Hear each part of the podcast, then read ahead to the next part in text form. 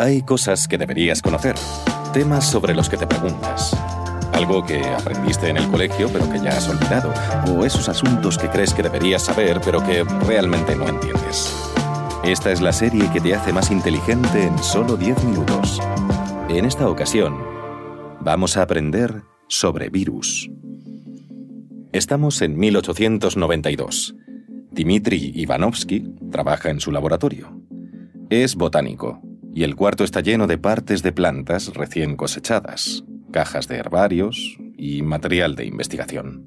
Durante sus investigaciones, Ivanovsky obtiene agua de una planta de tabaco enferma y la limpia, pasándola a través de un filtro bacteriano. A continuación, riega una planta sana con esa agua purificada. Pero ¿cuál no sería su sorpresa al ver que la planta sana comienza a enfermar?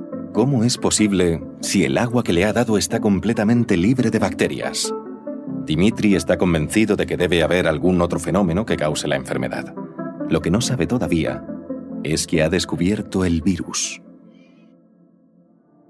Virus significa simplemente veneno. En 1935, el virólogo W.M. Stanley cristalizó el virus del mosaico del tabaco, demostrando así que el virus existe como fenómeno. Fue el primer virus descubierto, pero a día de hoy se sigue debatiendo si los virus son, en sí mismos, una forma de vida. La respuesta es que probablemente no, porque los virus no cumplen los criterios para ser llamados seres vivos. Por ejemplo, no pueden reproducirse. Sin embargo, las bacterias sí pueden, sí son seres vivos. Por eso podemos medicarnos contra las infecciones bacterianas, pero no contra los virus. Hay virus que no son hostiles, sino que nos ayudan. Normalmente solo oímos hablar de los virus que pueden perjudicarnos, pero en realidad la mayoría son inofensivos para nosotros. Algunos incluso podemos utilizarlos en nuestro propio beneficio. Los virus pueden mejorar la supervivencia de los humanos. La primera vacunación tuvo lugar en 1796 y fue contra el virus variola, causante de la viruela. Y en menos de dos siglos, la Organización Mundial de la Salud pudo declarar la viruela erradicada. Las vacunas han salvado de la muerte a millones de personas. Si eres de los que disfruta viajando a otros continentes, es probable que conozcas bien los servicios de vacunación internacional de tu hospital de referencia. Las personas que conviven a diario con un virus tienen defensa tanto emocional como inmunológica contra él. Los demás tenemos que vacunarnos para conseguirlo. Sin embargo, no todo el mundo comparte este entusiasmo por las vacunas. Algunos sectores, los conocidos como antivacunas, creen que el cuerpo debe crear las defensas inmunitarias que necesita por sí mismo. Por supuesto, el cuerpo puede hacerlo en muchos casos, pero siempre es así. Históricamente han sido las personas más débiles, los ancianos, los enfermos y los niños, los que han sucumbido a las infecciones víricas. Los que conseguían sobrevivir padecieron los efectos de la enfermedad. Y si estás enfermo, puedes contagiar a otras personas. Desde el punto de vista ético, puede ser duro ser culpado de la muerte de otros. A la naturaleza no le importa. Incluso podría ser beneficioso deshacerse de los elementos más débiles de la especie, excepto, por supuesto, cuando se trata de la siguiente generación. Para los seres humanos es fantástico tener a la familia alrededor, poder compartir tu vida con tus mayores, coger la mano de tu madre incluso después de los 65 años. Y podemos hacerlo, en buena medida, gracias a las vacunas. Sin las vacunas, tendríamos que cambiar nuestro estilo de vida. No podríamos estar en las ciudades con grandes concentraciones de personas en pocos metros cuadrados.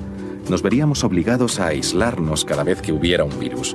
O si no, todo podría echarse a perder y tendríamos que estar preparados para ver desaparecer a las personas más débiles y vulnerables. La ciencia ha identificado 117 familias de virus. De ellas, 24 infectan a los seres humanos. Curiosamente, los virus no están tan relacionados entre sí como lo están con los seres a los que infectan. El parentesco genético surge porque los virus y sus hospedadores han dejado huellas unos en otros mediante el intercambio de genes y fragmentos genéticos.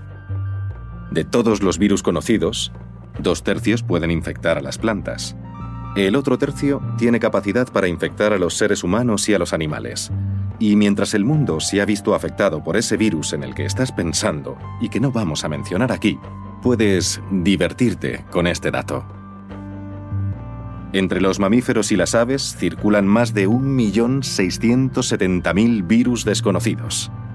Alrededor de la mitad de ellos son probablemente transmisibles a los humanos. Durante la Primera Guerra Mundial, no solo las balas que volaban por las trincheras acabaron con la vida de los jóvenes soldados. Un virus feroz libró una guerra desigual allí donde los hombres vivían hacinados. Muchos murieron sin siquiera luchar en el campo de batalla. En realidad, la batalla estaba en marcha, era brutal y demoledora, pero se peleaba a nivel microbiológico. Esta enfermedad vírica asoló Europa, enviando a la tumba a más de 40 millones de personas, el equivalente al 90% de la población actual de nuestro país. En España, con 20 millones de habitantes en aquel momento, fallecieron más de 190.000 personas. Los médicos no sabían qué hacer. Lo más dramático es que fue la generación de los jóvenes, los veinteañeros, la que se vio más duramente afectada. En los hospitales de Europa y Estados Unidos, los científicos trabajaban sin descanso para averiguar qué hacer con aquella enfermedad que hacía que todo pareciera un infierno en la Tierra. Por más que estudiaban la vida bajo el microscopio, no podían concluir nada. Así que la lucha se centró en utilizar todos los medios posibles para proteger al personal médico. Y uno de los dispositivos de protección de la época fueron los cigarros. Se compraron cigarros a cargo de los presupuestos de los hospitales y se ordenó a médicos y enfermeras que fumaran la idea en aquel momento era que fumar tenía un efecto desinfectante. Lo que no era tan conocido en ese momento eran los devastadores efectos que iban a producir en los pulmones de los sanitarios y de los pacientes. A fin de cuentas, no era fácil determinar si la tos era por el humo del tabaco o la infección viral que atacaba las vías respiratorias.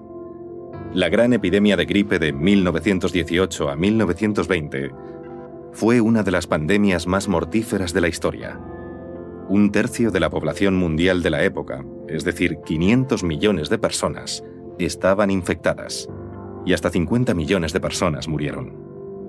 Aunque la enfermedad se conoce en varios países como gripe española, en realidad el primer caso conocido se produjo en Estados Unidos. Esto se debió a la censura durante la Primera Guerra Mundial, cuando los países en guerra ocultaban las malas noticias para mantener alta la moral de sus ciudadanos. Debido a la información publicada en los periódicos españoles, la enfermedad comenzó a vincularse erróneamente con España. Medio siglo más tarde llegó otra nueva pandemia, y también estuvo vinculada a un grupo de población concreto. El SIDA y el VIH eran probablemente los dos acrónimos más temidos a principios de los años 80, cuando la enfermedad empezó a recibir cobertura mediática. El VIH es el virus en sí mismo y el SIDA, siglas del síndrome de inmunodeficiencia adquirida, es el término masivo utilizado para el espectro de enfermedades que conlleva el virus. Ahora se sabe que el VIH se propagó desde los simios a los humanos en África Occidental a principios del siglo XX. En los años 60 hubo muertes en Estados Unidos y Noruega debidas al SIDA, pero solo a partir de los años 80 se convirtió en una pandemia. Afectó especialmente al colectivo homosexual, golpeando con fuerza en Estados Unidos, así como a las personas con adicción a las drogas. Esto fue debido a que las relaciones sexuales sin protección y las agujas reutilizadas son, incluso a día de hoy, dos de las principales fuentes de transmisión de la infección. Desde entonces, la enfermedad se fue extendiendo al resto de la sociedad. Un total de 36 millones de personas han muerto de SIDA, este es aproximadamente el mismo número de personas que viven con la enfermedad en la actualidad. La forma en que funciona el VIH es que carcome el sistema inmunitario del organismo, por lo que incluso enfermedades relativamente inocuas pueden resultar mortales. Hoy en día existe tratamiento para el VIH y con tomar unas cuantas pastillas una vez al día se puede tener una esperanza de vida como la mayoría de la población, pero solo en ciertas partes del mundo. La gran mayoría de las personas con VIH y SIDA viven en África, donde las muertes relacionadas con esta enfermedad siguen siendo elevadas. En 2020, 680.000 personas fallecieron infectadas por el VIH, lo que convierte a esta enfermedad en la vigésima causa de muerte en el mundo. Los expertos coinciden, lamentablemente, en que los virus han llegado para quedarse y que el mundo no ha visto todavía la última pandemia. Pero esperemos que la próxima vez solo sea un inocente ataque de gripe o un pequeño herpes labial. Después de todo, no todos los virus son pandemias y no todas las pandemias nos afectan como lo hizo la gripe española, que insistimos, no era española en absoluto. Pero es difícil parar un rumor una vez que se hace viral.